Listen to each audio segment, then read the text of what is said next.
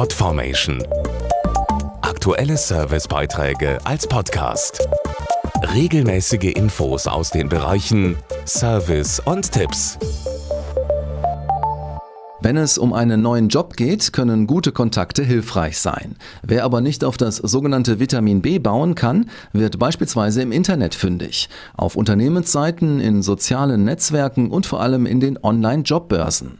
Gerade hier herrscht allerdings die Qual der Wahl. Jetzt konnten Nutzer per Online-Befragung insgesamt 23 Stellenbörsen bewerten, unterteilt in Generalisten, Spezialisten und Suchmaschinen. Die Kriterien des Stellenbörsentests beschreibt Thorsten Jakobs, Redakteur von Focus Money. Jeder Befragte konnte per Online-Voting bis zu drei Jobportale bewerten, die er in den letzten zwölf Monaten aktiv genutzt hat.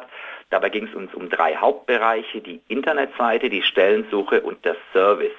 Wer hat das größte Jobangebot? Wer hat die übersichtlichste Webseite? Bei wem funktioniert die Stellensuche besonders gut? Und wie sieht es mit Themen wie Service und der Umsetzung für Smartphones aus?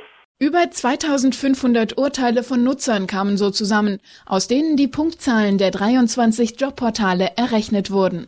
Die höchste Gesamtpunktzahl und ein sehr gut erzielte die Jobsuchmaschine Indeed.de, die bei der Bedienungsfreundlichkeit und der immer wichtigeren mobilen Anwendung vorne liegt, beispielsweise fürs Tablet oder fürs Smartphone.